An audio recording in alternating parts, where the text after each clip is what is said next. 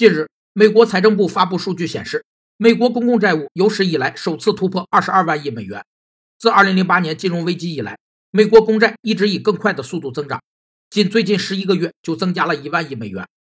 政府为筹措财政资金，凭借其信誉，按照一定程序向投资者出具的承诺，在一定时期支付利息和到期偿还本金的一种格式化的债权债务凭证，被称为公共债务。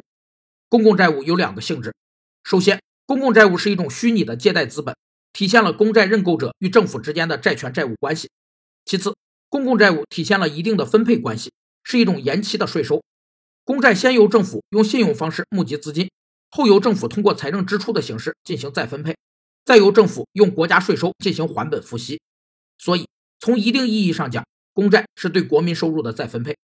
据测算。当前，美国政府平均每天支付约十亿美元的债务利息，并将在未来十年花费七万亿美元的利息成本。